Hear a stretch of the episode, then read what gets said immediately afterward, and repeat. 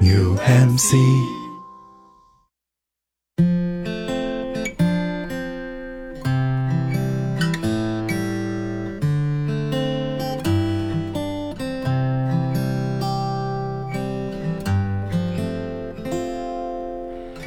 一人一命，无人相共。有胡言乱语，想说就说，欢迎大家来到新一期的《一车烂话》节目。今天的这一期其实又有点像是一个女生寝室卧谈会了。我们是和这个祛病三分堂的唐医生一起来录制一个串台的节目，然后也是非常欢迎唐医生来到我们的女生寝室，欢迎欢迎欢迎！欢迎欢迎，大家好，我是祛病三分堂主播糖糖。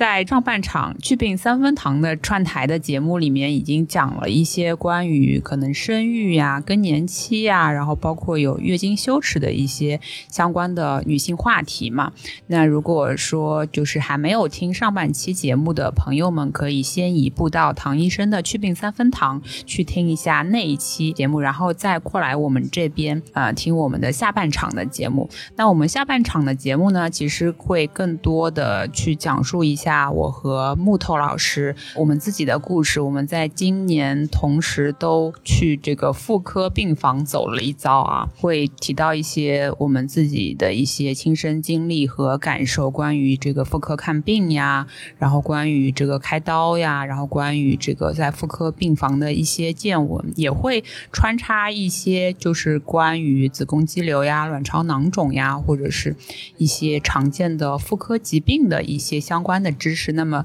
这部分的知识就是由我们的唐医生来进行一个科普。刚有提到说子宫肌瘤的一个一个事情嘛，然后呃，对，因为我跟木头是分别。可以说是，也不能说前脚后脚吧，反正就是我是在去年的体检的时候，就是检查出来是有这个卵巢囊肿，然后子宫肌瘤当时也是查了是有，但是当时是没有，就手术方案是没有决定说要开掉，因为它还是比较小的嘛。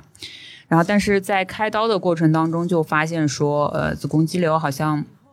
差不多可以。临界到那个需要就是被开掉的那个值那个大小了，所以就呃在开卵巢囊肿的时候一并给它开掉了，这样子的一个一个状况。那么木头的话，在前段时间去这个妇科病房走了一遭，去开了一下子宫肌瘤，我就很好奇说，那现在这个子宫肌瘤就是得病的概率是不是很高？因为我。以前是毫无概念的，就是我以前不知道身边的很多人，很多差不多年纪或者说更年纪更小的一些女性，呃，她其实都有可能得子宫肌瘤。我们以前是会觉得说是妈妈那辈的人她会得子宫肌瘤嘛，或者多得一些妇科病，对吧？但是后来我自己开完刀或者自己在开刀的过程中，呃，跟朋友啊，身边的一些女性朋友，差不多年纪的女性朋友聊天的时候，会发现其实很多人都。被检查出来说有子宫肌瘤的，但是可能有些人是长的情况或者是状况，就是需要他马上去开刀的。然后有些可能就是说还没有到可以开刀的那个时候，可以再稍微缓一缓。我不知道这个子宫肌瘤现在的这个。呃，发病率、发病率啊什么的这方面的情况，就像是我听你们之前张怡薇老师的那一期节目，就是爱不是人手一份的确定，子宫肌瘤却是女性共同的痛。嗯，就它的发病率真的是很高的，就是像我们三十岁以上的女性，基本上，嗯，五个里面可能就有一个患有子宫肌瘤。嗯，就它的发病率会比我们想象中更高一点。嗯，那我解答一下你刚刚讲的，包括手术切除啊这些问题啊，就是嗯，子宫肌瘤它会有一些偏。爱的类型，嗯，就是哪些人更加容易得呢？就是一方面，我们刚刚其实前一个话题讲到生育嘛，就是没有生育的女性，她就是患子宫肌瘤的概率更高。其实还是跟激素水平有关系。就我们讲到妇科东西，肯定还是没有办法逃过激素这件事情。就是她的孕孕激素是没有得到及及时的有效的保护的，所以它的激素水平其实它的一个分泌还是比较容易紊乱。所以说，嗯，那子宫肌瘤其实本身就是它一个。叫激素依赖性的一个疾病，嗯，然后我们刚刚讲到的一个就是更年期，更年期女性也是，当然我们讲的也不是更年期的问题，它是说一些比较长期容易抑郁的中年女性，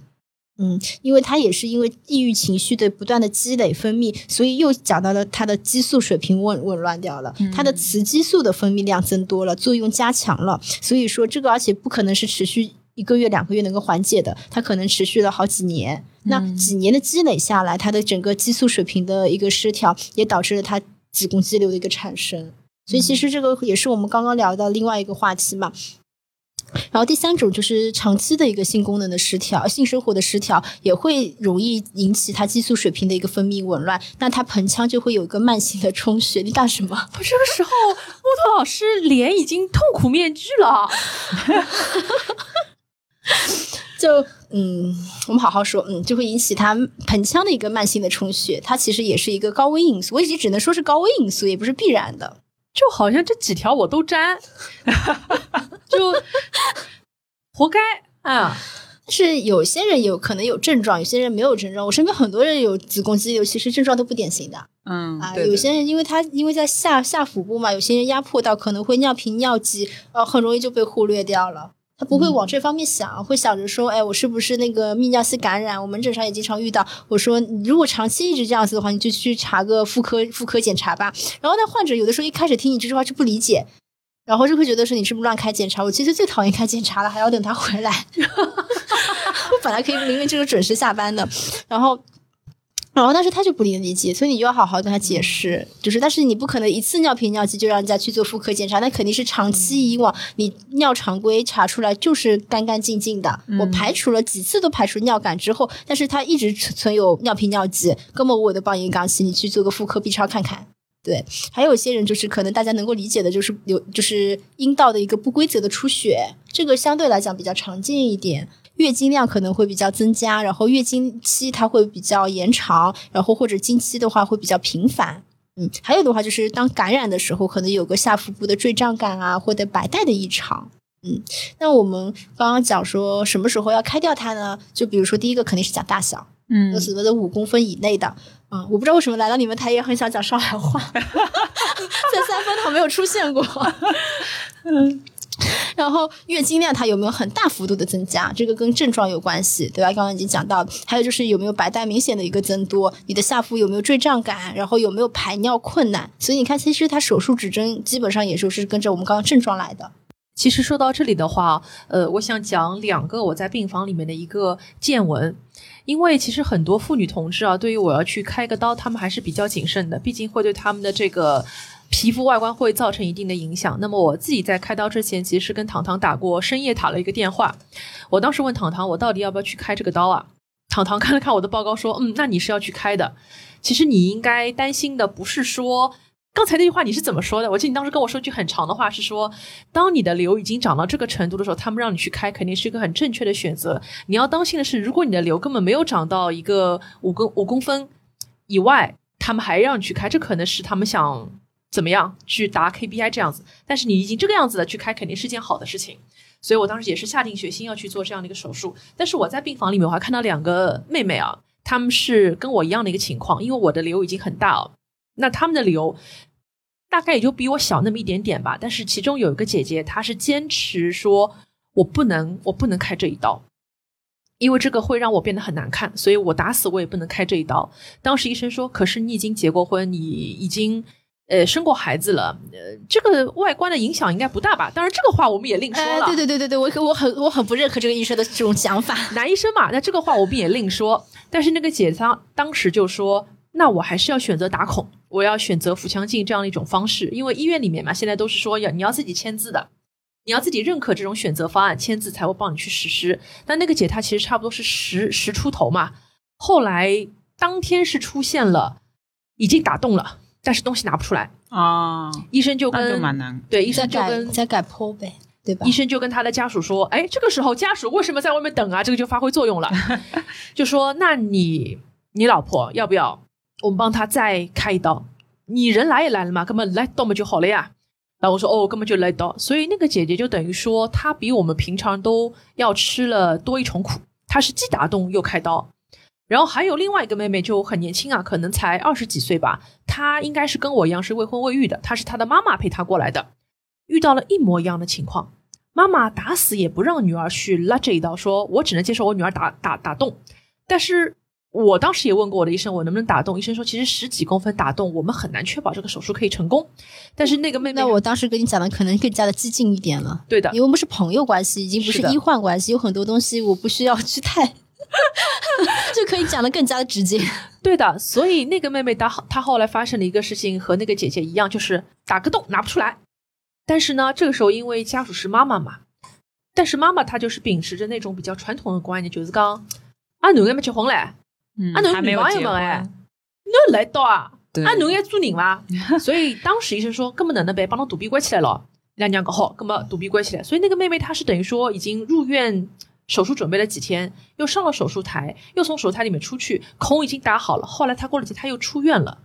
他妈妈因为不同意开这个刀，所以他后来怎么样我们不清楚，可能是选择了保守治疗，但是宁可这样子，那个东西不拿出来，他妈妈也发誓不能让他女儿挨这一刀。所以我也想问问看唐医生哦，因为可能我预计听我们这期节目点进来了很多也是些女性听众，嗯她们 maybe 正在经历或者未来也会听了我们节目去选择做一个 B 超体检。她们如果面对一样的情况，我们能不能帮她们去 demystify 去祛魅一下这种想法是不可取的？我觉得这个话也其实不一定要从一个医生的身份来讲，就是作为一个我们普通的女孩子来讲，我觉得这是其实一直是我们，我觉得也是一车烂话的一个宗旨，也是三分堂的宗旨，就是我们要把自己放在第一位呀、就是而且就是讲穿了，我们刚刚讲月经羞耻、更年期羞耻、疤痕羞耻，就是因为我们从自己从本质上面还没有摆脱这件事情，对而且这件事情是不能解决的嘛。就像木头老师开完刀之后，我就帮跟他讲说，你可以做医美哪些哪些手段，我们试一试。你等这个时期过去，对吧？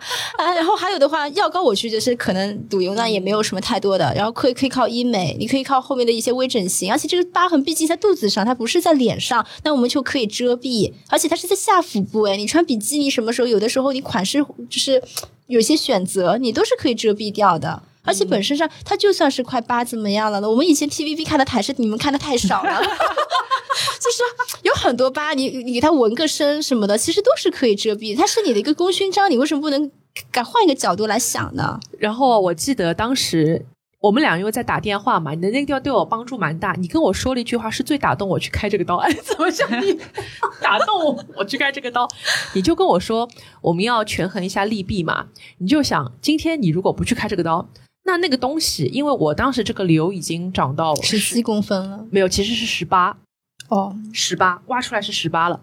它已经长到了我的肚脐眼以上上两指，就是已经可以顶到你的其他器官了，而且已经出现了像你前面说的一些尿频、尿急，等于说这个东西的存在是。很很大程度上是影响你的正常生活，比如说你走路、你上楼梯，你会有一种垂坠感，而且甚至于后来我有一段时间就是觉得我的那个东西好像是个活物，它好像有自己的胎心，这个可能不是很科学，但我觉得他好像自己会跳动。有可能是你的腹主动脉被压到了，对，就是你觉得他他在动，他在动，因为我不是说了，旁边有腹主动脉呀。嗯，像我们现在我我我肚子什么都没有，我摸一摸也能，其实你压压到的时候也能摸到这种动脉的波动呀。对，所以说一方面是你行走可能会不方便，第二方面是你上班的时候尿频尿急，那肯定是严重影响你的工作效率。还有就是睡眠质量的一个下降，因为它实在是体积太巨大了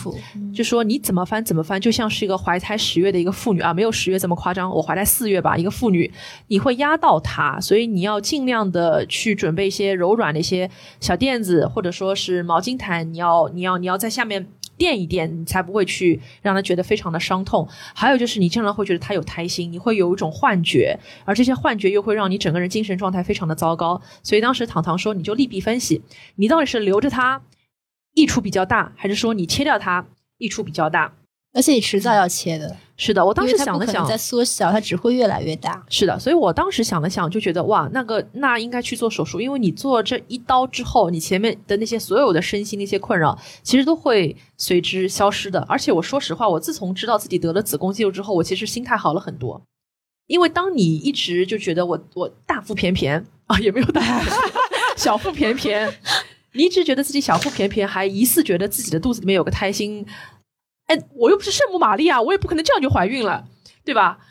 然后你对自己有非常多的一些疑问，然后还很喜欢去找那种百度，百度百度出来嘛都是莆田系的东西，很奇怪的公众杠哦，肚子小肚子比较硬啊，怎么怎么样，你可能肝功能硬化什么的。然后后来发现，哦，原来只是一个身体里面多长出来一个无用的东西，哇，就觉得好开心啊，还不是什么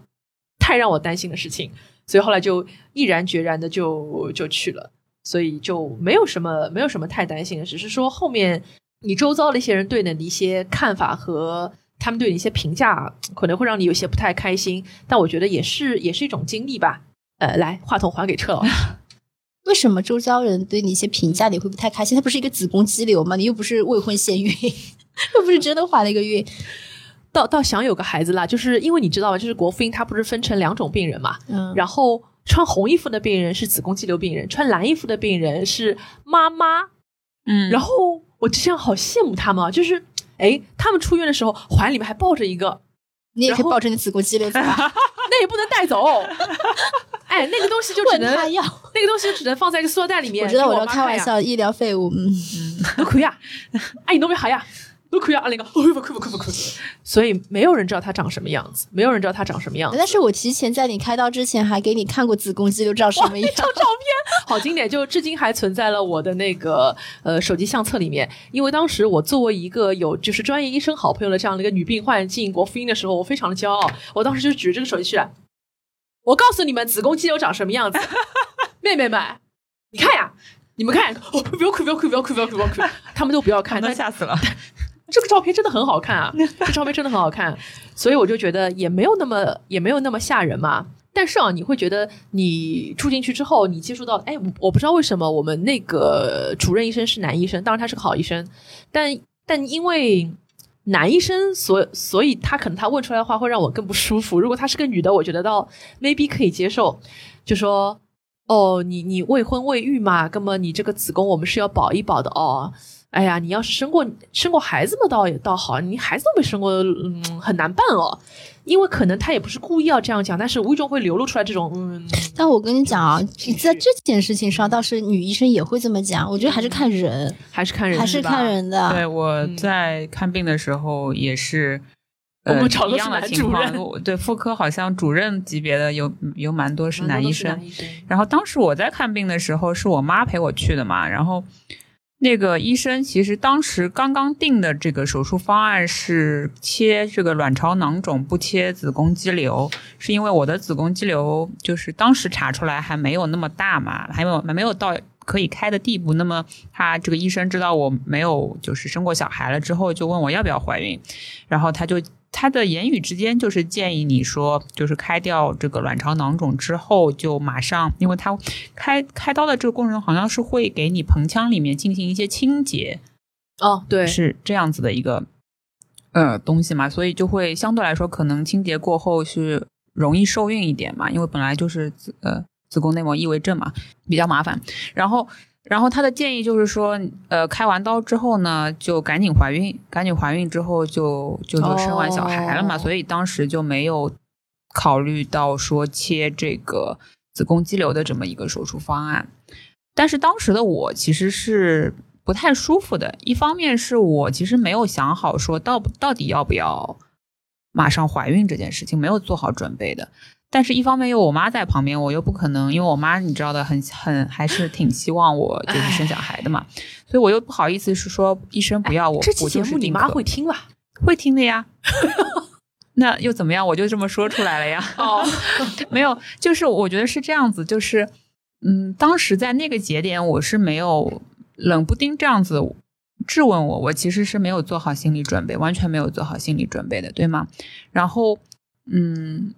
所以但是但是我又没有说我是完完全全的丁克，所以呢。就当时可能就想说，哦，那那就是医生说怎样最好，就是就是那么办了吧。可能医生觉得，呃，这样是最合适的，所以就可能听从医生的一些建议，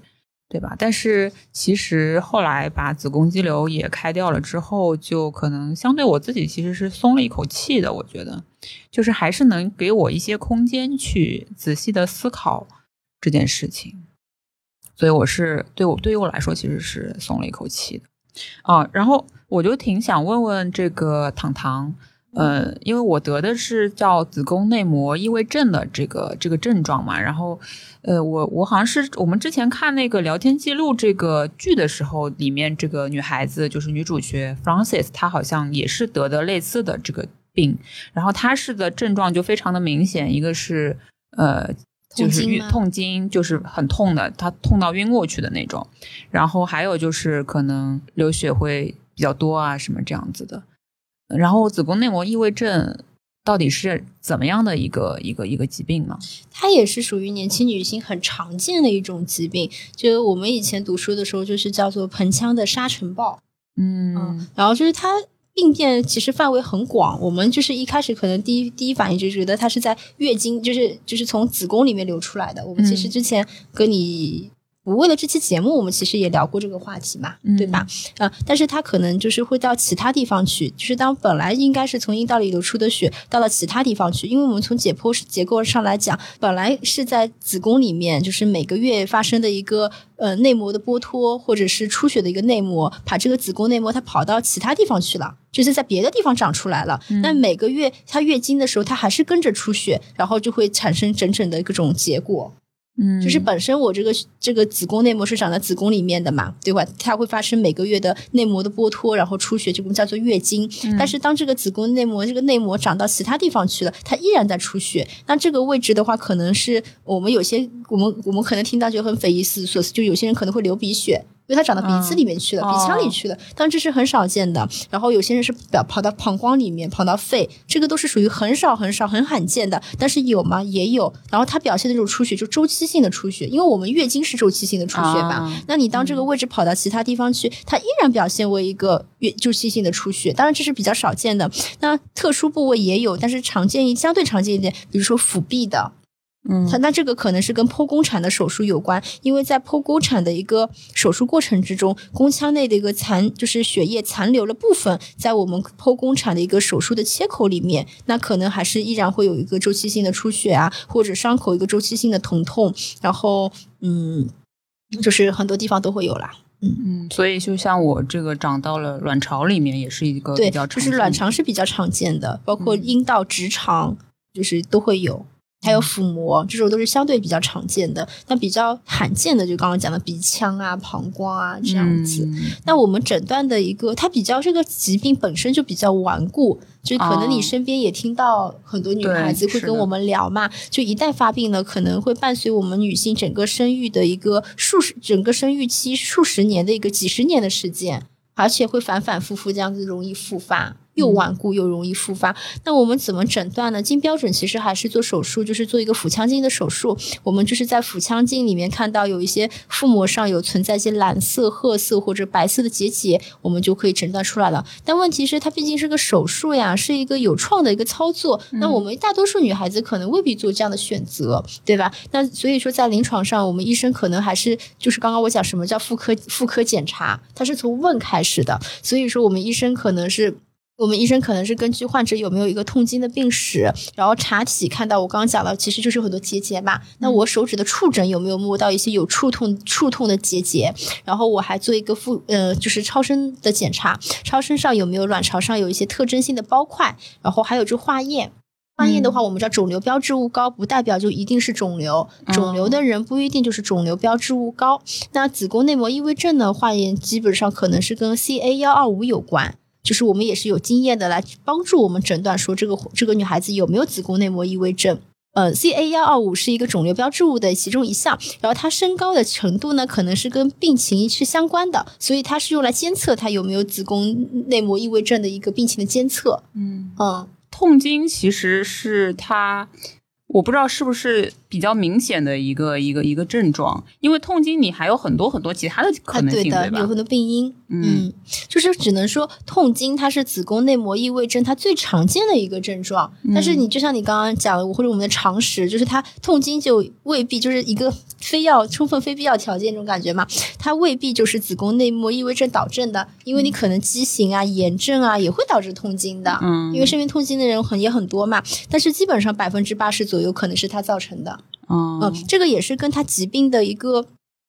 就是有关系，就是卵巢上发生子宫内膜异位症，就是往往就是表现为它一个在卵巢上的一个病灶嘛。就比如说随着病情的一个进展，它会往往会反复的一个出血。那我们可能就听到一个疾病叫做巧克力囊肿，对就是因为它是在卵巢里面形成了一个包裹性的积血。那你每个月就会出一次血，那里面的血是不是就越来越多、越来越粘稠，就像巧克力一样？所以它就做巧囊，就巧克力囊肿。那巧囊有一天在月经期破了，就会导致一个急性的腹痛。所以说，我们哦经经期急性的腹痛的话，不仅要不仅不就是痛经，不仅仅会到就是是子宫内膜异位症导致的，然后就是有的时候经期剧烈的腹痛，甚至要怀疑子宫内膜异位破裂出血的一个可能。嗯，嗯其实我我当时那个就发现，嗯，自己就是贫血非常严重，然后才嗯进一步去做仔细的检查。这个是不是也是蛮明显的一个症状？是的，因为你在出血嘛。嗯嗯，你记得吗？我去年前年也是有一次贫血查不出来原因，然后也是把全身上下扫了之后，也是做了一个妇科检查，但妇科也没查出来。嗯嗯，但是基本上我们考虑的时候，当时看到贫血的话，肯定要么就是摄入过少，要么就是流失太多，那后面就是免疫的问题。是是因为对于女孩子这种育龄期来讲的话，就是还是要考虑妇科方面的问题。啊、嗯因为当时呃，当我自己没感觉，因为我自己觉得我好像每个月的这个经期量其实跟以前差别变化不是特别大。但是当时给我看这个病的医生就是说，如果你不是这个因为这个原因导致的贫血的话，那你的麻烦就大了。就有可能免疫啊，什么对，就是可能生不了。就造不出人体造不出血了，那这个事情就比较大了，对吧？嗯，首先首先肯定还是排除是不是妇科上面的会有一些就是病症。呃，关于妇科检查这桩事情，因为我们嗯、我是通过就是。嗯，因为我已经结婚了嘛，然后我是通过就是妇科检查，然后检查出来一些呃自己可能有一些这个卵巢囊肿的疾病啊。那木头它其实是就是并没有去通过妇科检查检查出来就是相关的子宫肌瘤的问题，呃，而是通过就是做这个呃也 B 超。呃，腹腔的 B 超才检查出来的，呃，就是这个病症嘛，所以，呃，我我其实比较好奇嘛，因为我一开始不知道说原来这两种方式都是可以就是进行检查的。那，呃，我想先请问一下唐医生，就是妇科检查里面这个呃妇科的这个部分的检查，就是说我们通常意义上就是可能医生或者说你的工资在体检的时候会问会问你是未婚还是已婚，或者说医生会问你有没有性生活，是这样子的一个界定嘛，对吧？然后呃，跟这个腹部的 B 超的，就是查出来的这个呃差异度是有多少的？你是指，其实这是一个完全不同的两件事情。嗯啊啊，对对对，这是是这是两件事情。那我先解答你刚刚讲的，就是什么彩超、B 超什么的。所以我们讲的阴超、彩超、腹超、B 超，其实都能超清楚的。嗯啊、其实它是一类似，其实说我们讲的都是 B 超，所谓的彩超只是说因为根据显示血管不同流向的红色和蓝色，我们这么称呼它，其实它就是同一个东西，叫做 B 超。嗯那所谓的阴超、腹超，甚至于肛超，它只是你，就是顾名思义嘛，它的途径不一样。嗯呃，经阴道的就叫阴超。哦其实我们就是你每次讲刚刚那个问题嘛，其实它讲的就是一个同一个东西，B 超。嗯只是阴超我们是从呃阴道里面进去，经阴道的。腹超的话，就是让未婚的小姑娘或者说没有性生活的小姑娘大量的喝水，嗯，嗯，从肚子上炒。那就是这个检查的清楚的差异性会呃在哪里？有性生活的女性，我们一般还是建议阴超。呃，我们刚刚讲了嘛，因为是经阴道过去的，它更加接近子宫和卵巢，所以它的一个图像的清晰的分辨率也更高，就看得更加清楚一点。对，嗯但是我们从反过来讲说，如果没有性生活的，那我们可以相对来讲还是建议说用腹超，因为它腹超的话呢，一方面主要也也确实有很多不好的地方，比如说它因为腹部的脂肪，它会有受到一个干扰，并且它会，我不是刚刚说了吗？要多喝点水，它是依赖于膀胱的一个充盈的程度，所以说也适合嗯、就是为就是没有性生活的女性。因为如果说经阴道，其实我们知道处女膜是有弹性的嘛，但是医生是不敢打这个赌的。嗯嗯，而且很多女孩子，因为你没有经经过性生活，你可能也确实会有一些不适感，生理和心理的不适感，就我们综合都要考虑到。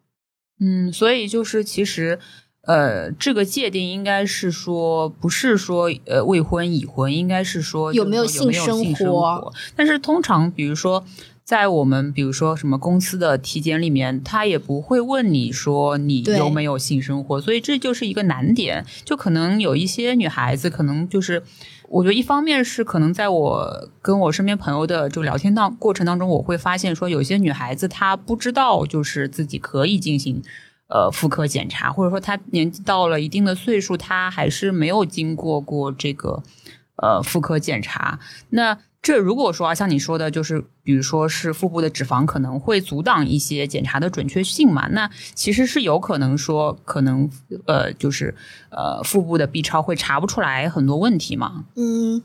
只是说会受到干扰，但是说你完全查不出来，我觉得是还是综合来看，因为 B 超的报告是医生眼就是眼睛看完之后他打出来的，这个就是取决于你去的机构又不是是不是真的靠谱。因为我们也不是说，嗯，大家身边的人没有吃过体检中心的亏，嗯嗯，但是因为从我自己的角度来讲，因为公司肯定也是不会侵犯你的隐私啊，对吧？嗯我我我讲穿了，已婚结没有结婚跟有没有性生活也也也不是必然的，已婚然后是个处女的事情，我们又不是没有听说过。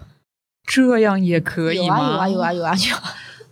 医医院待久了，见多识广了。就是说，我觉得还是取决于自己。一方面的话，就是体检中心是那边的事情，它有没有靠谱，这个是你自己有个评判。但是我觉得我们可以自己加项目的。啊有了性生活之后，我觉得还是应该有必要去加一些妇科检查或者是印超的。尤其是我觉得过了三十岁以后的女性，甲状腺、呃乳腺还有妇科的 B 超，我觉得是一年到两年肯定是要做一次的。嗯嗯，那我再回答刚刚讲的问题啊，我们讲的妇科检查其实是。嗯，跟 B 超肯定是两件事情。B 超它就是超声检查，它是妇科检查的一个部分。嗯对吧？我们一般如我们在妇科来讲，或者是说平时我们坐诊的时候，第一件事情肯定是先听我们采集病史，你告诉我那你的月经情况，然后我们一般来讲，医生不会问你有没有结婚，有没有男朋友，这个是委婉的表达方式。一般来讲，我们现在的医生基本上是很单刀直入的。你有没有性生活史？当然，这也取决于我们的态度。像，当然我也我不否认有很多的一些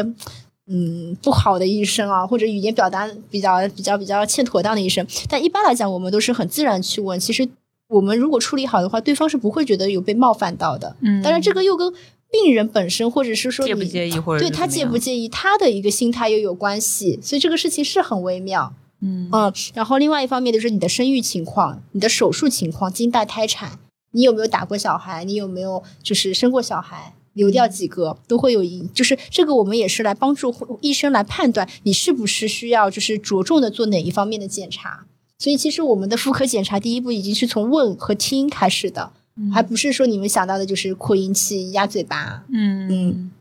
然后第二步的话就是试诊，我们就讲的压嘴巴。我们其实要看什么呢？看你的外阴，看你的阴道，看你的宫颈，你有没有长一些嗯、长些东西呀、对吧？然后有正不正常，白带看上去是怎么怎么样？有的时候你可能肉眼都已经就是做视诊的时候都已经看到就是呃就是一些豆腐渣啊什么的了。哦，当然这也是另外一个后面后面的事情。还有就是触诊，其实像木头老师也好，或者怎么样，他其实妇科医生会摸一摸，啊，对吧？有个触诊，因为我们看肉眼看不到的子宫和附件，然后来进行一些检查，这个其实也是很多女生会逃避复检的一个原因，因为她觉得不舒服，我疼。嗯嗯，所以说其实很多女孩子就看到我们讲扩音器就压嘴巴的时候，就已经开始有点抖了。对对，因为哦我们、我之前那个发了一个帖子，好像发在群里面，然后就是那个东西其实确实是，呃，就像我之前跟你讲过的。呃，我之前几年每每一年的体检要经历这个妇科检查的一周，我都要做自己的心心理准准备即使我有性生活，我还是要做这个心理准备，因为这个东西真的是不好受。嗯，然后你同时在检查的时候还会遭遇到这个医生的，就是有一些可能呃中老年妇女的一些医生，他们会觉得这个事情。和行行动上、行为上，对他就可能不是特别温柔的那种嘛，然后他就会觉得说，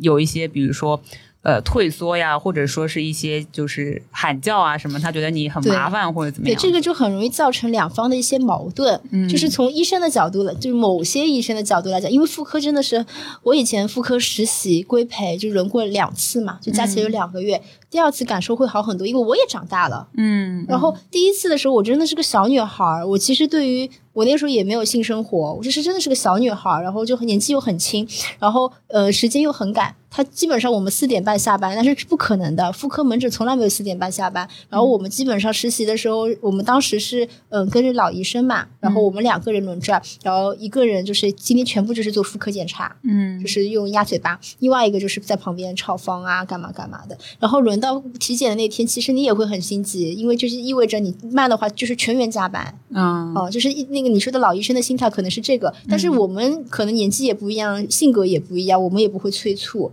对，但是你反过来讲，你不催促他的话，他也没有那么紧张呀，对对吧？其实就是双方的。对我，我后嗯来有一次就是在妇科检查的时候要用那个鸭嘴巴的时候，那个医生他。嗯，有这么安慰我，就是说，呃，你呃就就到到就到这个程度，你就不会再更难受了，然后就让你心理上面就说再忍一忍，再忍，可能就过去了。就是他会这么来 安慰我，就是就就就这样了，就再再怎么不舒服，也就是这样子了，哦，我倒不，我不太，我不是特别认可这种说法，是吧？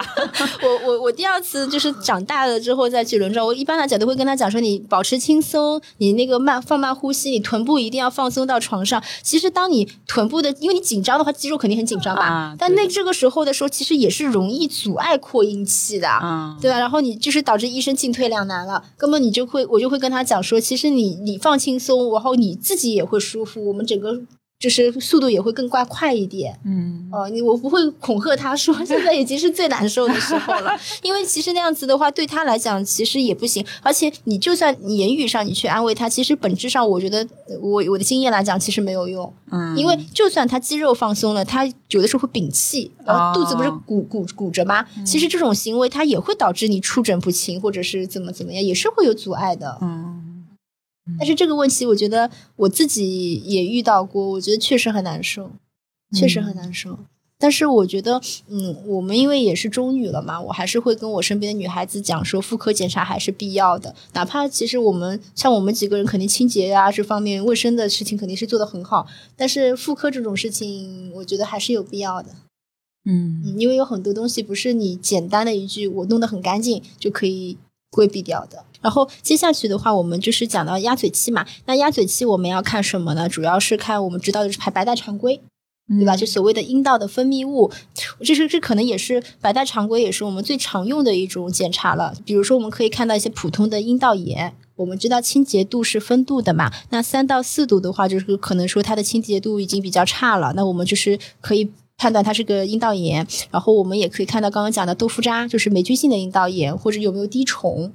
嗯，然后嗯，但是还有一些人会觉得说，我其实检查下来都好的，为什么还是会痒？为什么会有味道？为什么我的白带、我的内裤上会发黄？那我们进一步可能还要再去查它衣原体、支原体之类的。那再进一步的话，我们就知道现在我们大家都很关注 HPV 啊之类的，嗯就是人乳头状病毒检查。那我们可能就包括了细胞学或者是。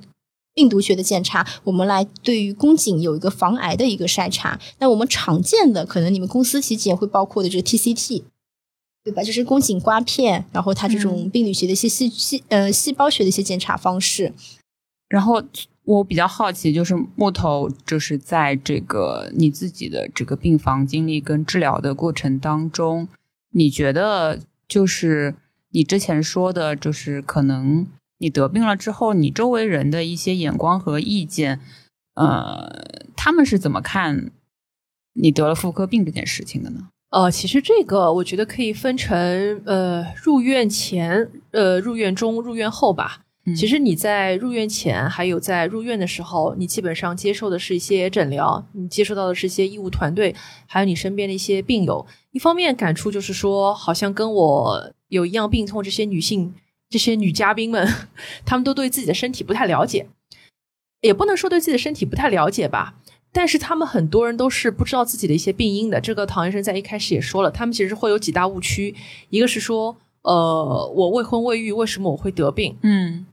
还有就是说，呃，为什么我的这个子宫肌瘤会一下子长那么大？所以当时我们在病房里天天在聊一些阴谋论。所以基本上我们还是很希望说，如果通过这次手术成功之后，然后我们回家好好休养，不吃一些不该吃的东西，我们是不是就可以去抵抗这种疾病？因为医生给我们的一些说法其实是比较。他不会给你去下一个判断，说你以后肯定，我保证你不会再生病了。我发现医生现在不不太敢乱说话的，这个话本来就不能说啊，这不这不成立啊。因为医生只是跟你说，那你回去你就不要吃肯德基、麦当劳，你不要吃蜂皇浆，你不要吃任何这种会发的东西，影响激素水平的东西。对，他说，但是呢，你就算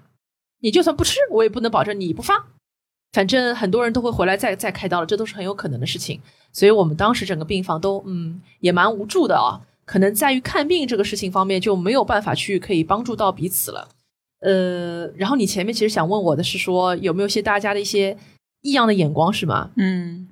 对的，我觉得这些异样的眼光，其实前面也讲了，大部分是来自于一些可能传统价值观对你的一些影响。一个就是说，你未婚未育，你为什么会得这个病？得妇科病是不是一件比较羞耻的事情？就怎么怎么别人没有，你年纪轻轻就有了？比如说，来自于我的领导，来自于我的亲戚，他们都觉得你这个年纪不应该有这个病，这个病嘛是阿姨妈妈得的呀。嗯。那么当然，前面唐医生也说了，不是的。还有一点就是在于我的我的父辈啊，我的父母，他们也是。因为我是一个人去开刀的，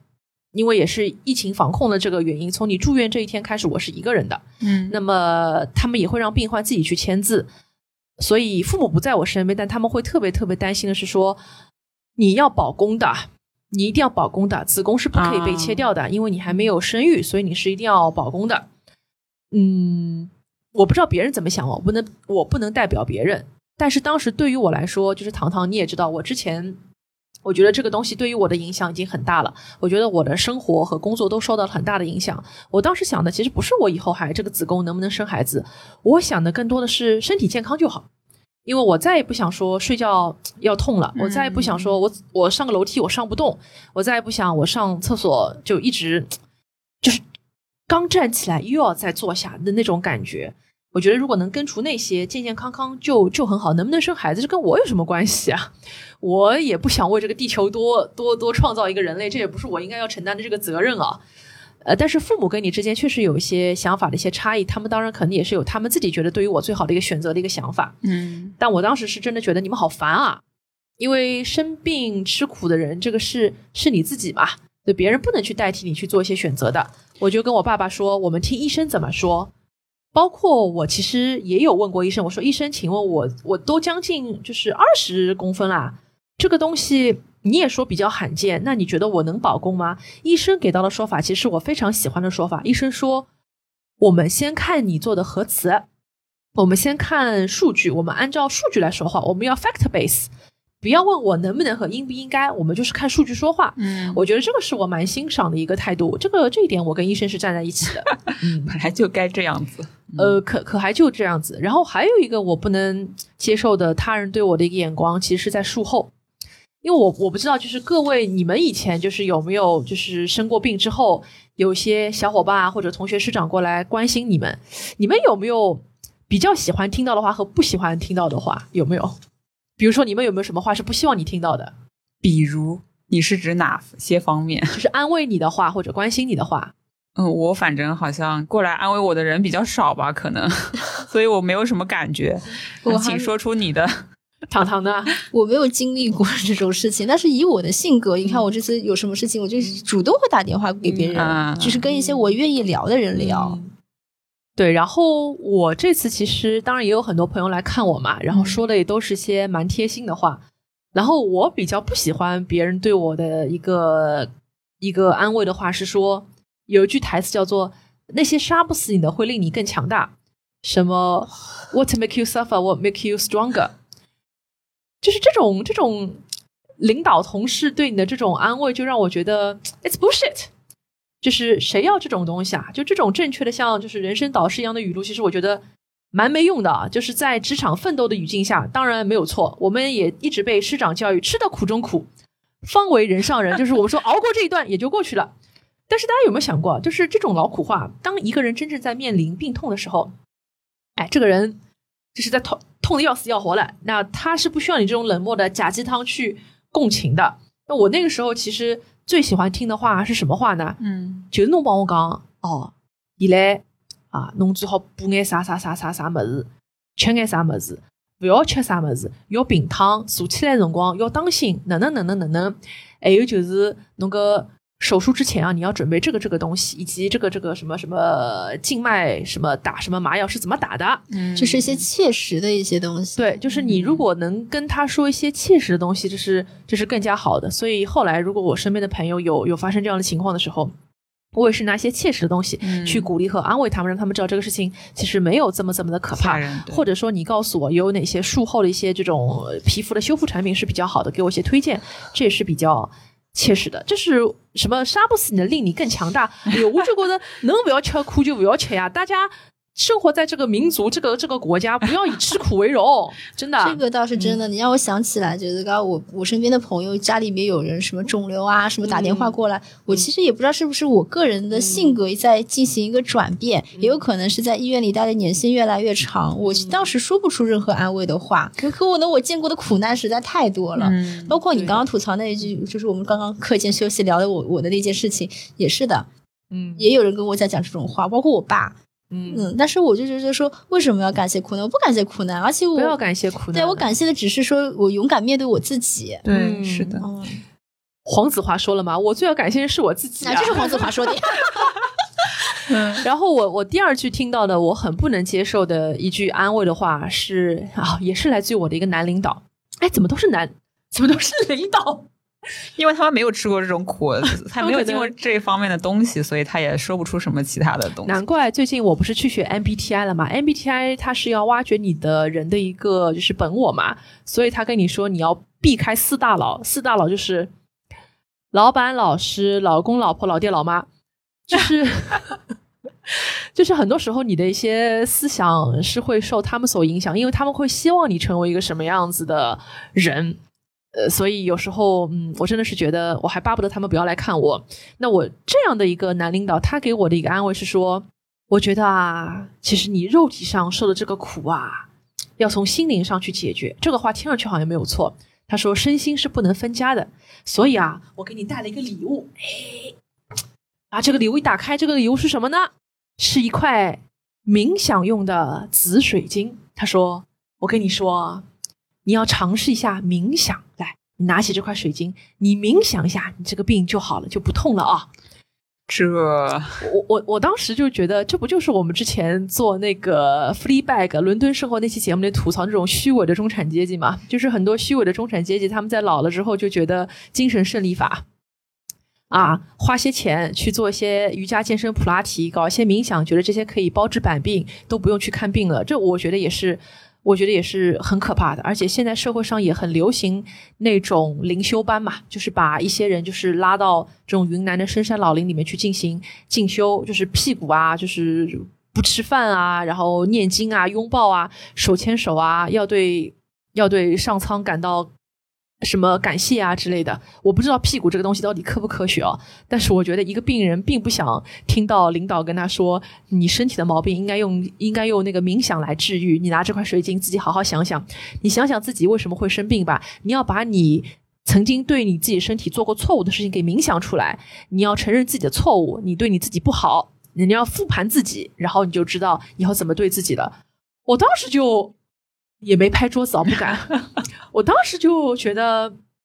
他并没有一个真正的一个同理心，他对于病人并没有一个真正的同理心。不过还好，也不是一个真心的朋友，所以当时也会觉得，如果是真心的朋友遇到了身体上的这种伤伤害和病痛，我们真的不要选择那种我们以为的很很高大上的方法去给别人一些所谓的关怀和所谓的指导啊、呃，真的嗯 very disgusting。还是要遵循就是医生的一些建议或者。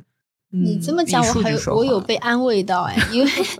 因为每趟人家来猛我能光，我只能跟他讲，就实在说不出任何安慰的话，嗯我都会跟他讲说，哦，这个病是什么样子的，你他接下来可能会经历什么样子，你要做什么，嗯然后这样子，因为从我当时的就是这几年来，我自己感受，我就跟我爸说，我是不是变得好像确实好像没有以前。就是还是会相对比较冷静一点，嗯那对于对方的观感，我我我就不是特别好。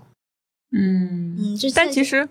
哦、我是觉得，因为我们很多，比如说像像像，因为我们日常生活中可能你不得这个病或者是怎么样子，你不会去了解嘛，你不会主动去了解，你就是当时。最希望得到就是非常有用的这个医学知识，才帮你去解答一些困惑啊，什么其他的很多的安慰啊，或者是怎么样子的，其实都是比较空的一些东对，西。包括木头老师来跟我聊，我一句安慰的话都没有说过，我就是花了两个时间告诉你，我甚至给你看了人家的照片，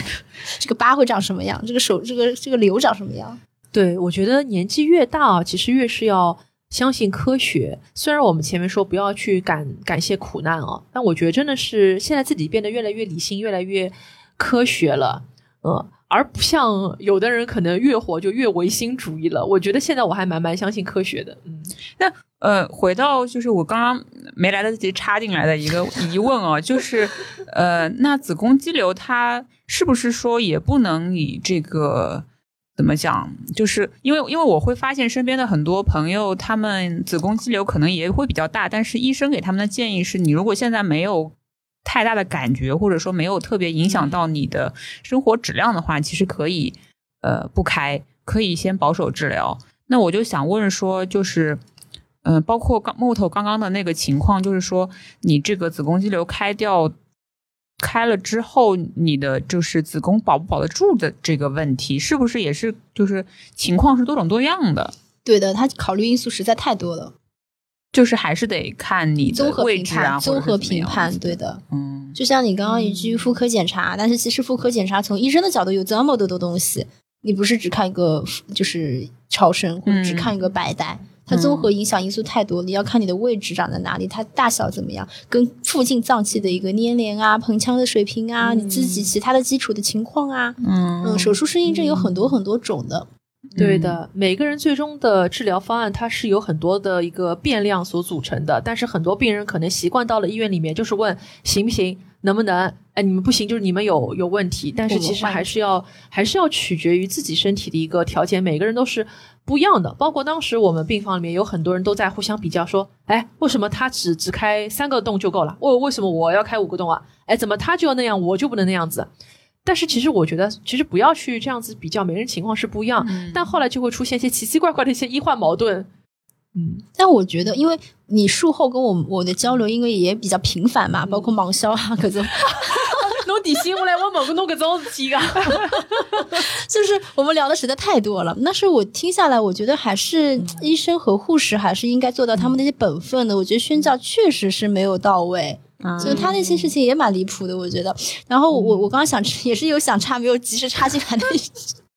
就是你爸爸妈妈其实不用提前的去讲说保不保宫，能够保宫我们能不保吗？不管是作为我作为木头本人，或者我作为医生本人，能保宫可怎么可能不保？我们医生或者是护就是小姑娘自己，肯定是希望能够得到一个最好的方案的呀。嗯，嗯，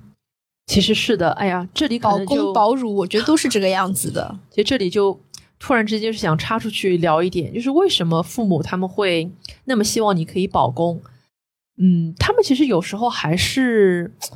你是觉得他们觉得说，嗯，小姑娘没有子宫就不完整了吗？他们当然是希望你以后啊什么的？不是，那我我的一个问题就是说，子宫它就是对你的激素的产生啊什么的，当然是有用的呀，是有用的，是有对吧用的？呀。对，嗯嗯，对，因为我们毕竟也不是，就是怎么讲，因为有有有一些可能是呃，那个中老年妇女她们会可能会进行什么子宫切除啊这方面的呃手术嘛，对吧？然后呃，但是对于我们来说，就是子宫它肯定还是有很多大的作用在那边的，所以在这个少女阶段或者是怎么样阶段的时候，那还是尽量能留就留的，是吧？那当然了，而且这个不管是刚刚讲保乳保宫嘛，就不管是乳房还是子宫，这个还是我算是我们的，就是我们性特征，就是就是这个也是影响到，一方是生理，一方面是心理，嗯。嗯，就是它也会，比如说它必要的一些雌雌激素啊，或者是对它会影响会影响你日日常的生活呀什么的。对，的。而且一个女孩子，就哪怕是我，我觉得如果有一天我生病了之后，我的乳房要被切除一个，或者我的子宫要被切掉，我一定是经历，肯定对我来讲是一个打击。就我再理性也好，我现在怎怎么怎么想的也好，当你切身的遇到这样子痛苦的时候，你依然需要给自己一个缓冲期，去调节你的心理和生理的一个状态。嗯所以我我这边突然之间很好奇啊，因为我身边有一个朋友，他是在风控期间经历了乳腺癌，目前已经有一只乳房被切除了。但是我也从来没有问过，就是被切除过的乳房是什么样，我没有看到。我可以给你看，为什么你什么都有？哦，但是现在义乳的那种文胸就是做的特别好，因为我妈妈就有乳腺癌嘛，然后她也是切掉的，然后她一直真的个胸做什么老痒老痒的，所以所以我你穿着衣服其实根本就看不出来。我一直很好奇啊，我们所说的切除乳房，到底是说像那种变性手术一样，就是把你整个胸都啪铲平了，还说他只是把里面那个乳腺拿掉，你外观还是有一点肉，那就不叫。切掉乳头了呀，所所以它到底就是保哪一种乳和不保乳呀。保乳的话，就是你把整个乳，就是刚就比方刚它里面的就是切掉，我们本质上就是把里面的坏东西给切掉。嗯但是说不保乳的意思就是把乳房拿掉，那不然为什么它叫不保乳呢？就叫铲平了，就是铲平了是吧？你你也不要讲的这么多。然后有些的话可以重建，比如说你拿背上的一块肉放到前面来，有像那个我妈那个医生，他就是做这种手术做的很好看的，所以当时我才会找这个医生去给我妈开刀嘛。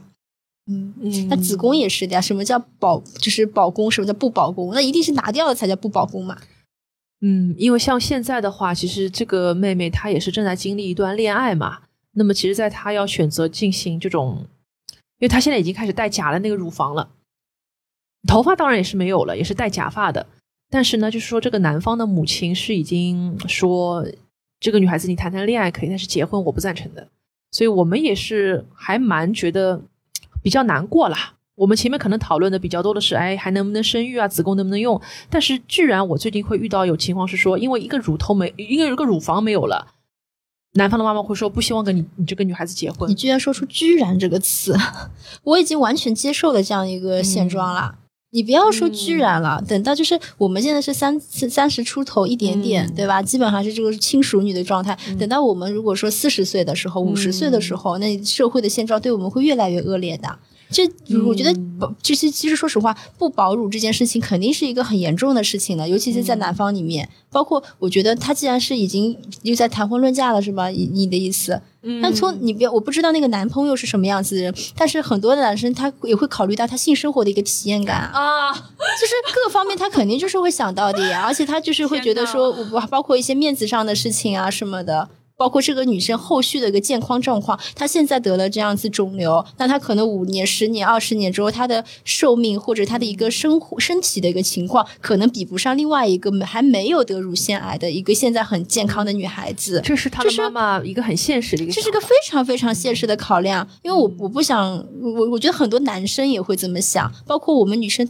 我觉得就是这是来自社会外界的一个很常见的一个心态，甚至于我觉得最可怕的是有些女生自己都这么想。你前面说我居然说了一个居然，对啊，对，因为我还没有经历过这个社会的毒打。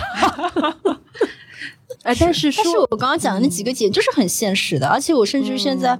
就被毒打了之后，觉得就是可能也是这医医生这个这个这个这个职业这个特殊性嘛，就很容易见到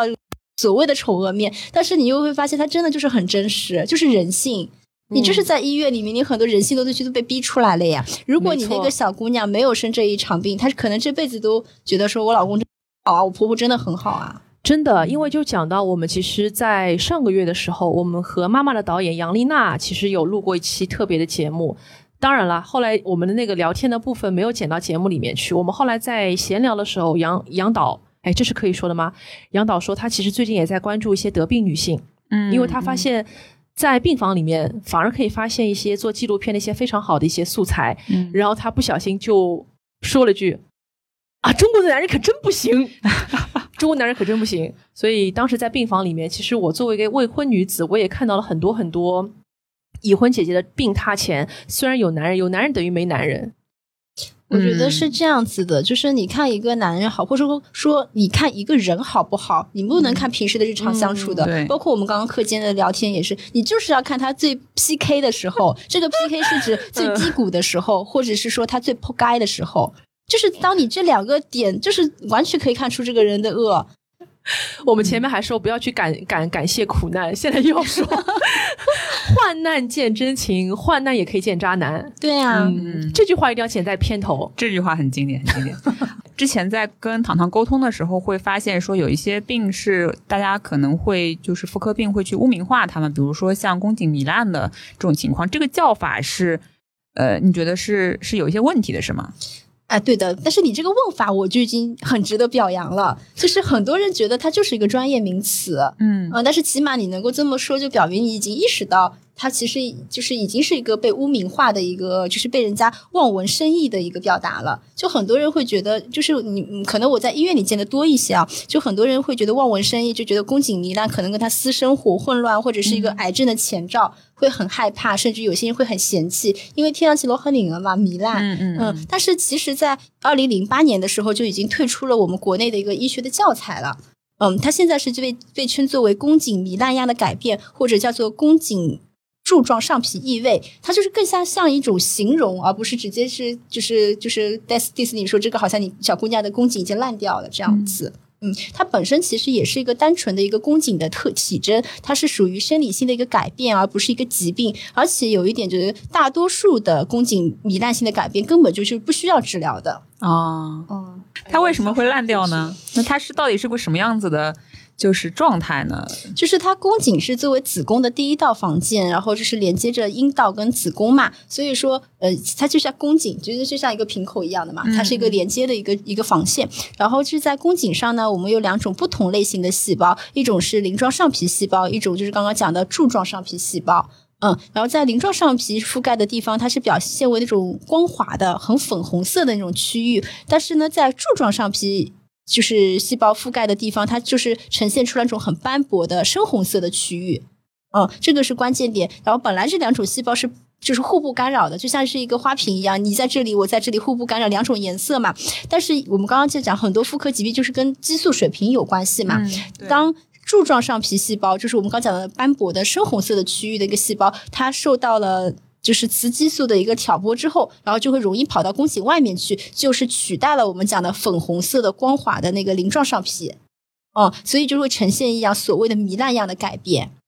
嗯，就本来宫颈是粉红色的嘛，因为它是那个细胞在这里，现在是这个细胞跑出来了，就变成一种糜烂样的红色的改变。它其实就是一种很正常的生理现象，但是由于最早发现就是观察到这个现象的医生，我们误以为是一个病变，所以就定义成了是一种疾病。所以说，其实出现这种。呃，生理性的宫颈糜烂样的改变的元凶就是雌激素。嗯嗯，所以说在尤其是在青春期或者怀孕的时候，女性体内的雌激素的水平会升高，那么宫颈口就会出现这种肉眼可见的一种糜烂的表现。但是绝经之后，当它雌激素的水平不是会降低嘛，那么肾柱状上皮细胞又会缩紧到宫颈里面，然后那这种糜烂就自然就不见了就不。见了。哎，对啊，所以说生理性的不用担心这个，哎，不用担心的，它也不会引发生理性的，不会引发任何的症状。当然，你反过来讲说，宫颈癌前的一个病变或者早期的宫颈癌也会出现类似于糜烂一样的，刚刚讲的深红色，但是它仅仅靠医生肉眼是无法辨别的，需要进行刮宫，呃，就是。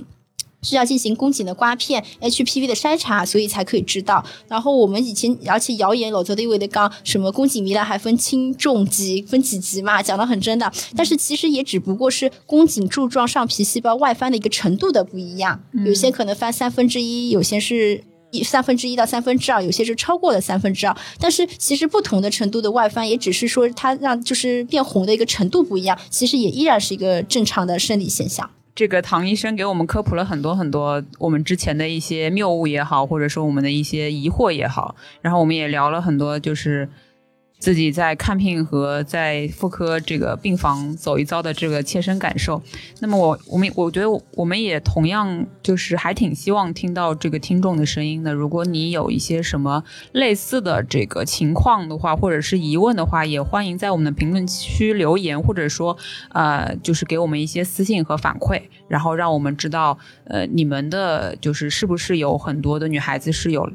有类似的情况，或者说你们的亲戚朋友啊、家人会有类似的情况发生，我们也非常希望听到你们的声音，因为这就是我们做这期节目的想达到的一个呃目的吧。对，专业问题要问医生哦。你可以跟我们交流你听了这期节目的一个感感受嗯嗯。嗯，好的，那么就非常感谢唐医生今天做客一车烂话。那么我们还有上半集的节目，也欢迎大家可以移步去病三分堂。好嘞，谢谢唐医生，谢谢唐医生，嗯拜拜那就拜拜啦，拜拜。感谢本次录音场地是由这个闲下来合作社所提供的。那这个位于长宁区仙霞路的空间，曾经是一处闲置十余年的防空洞，现在已经成为了社区共享客厅和青年文化的孵化器。关于合作社的更多情况，可以关注闲下来合作社的微信公众号进行一些查阅。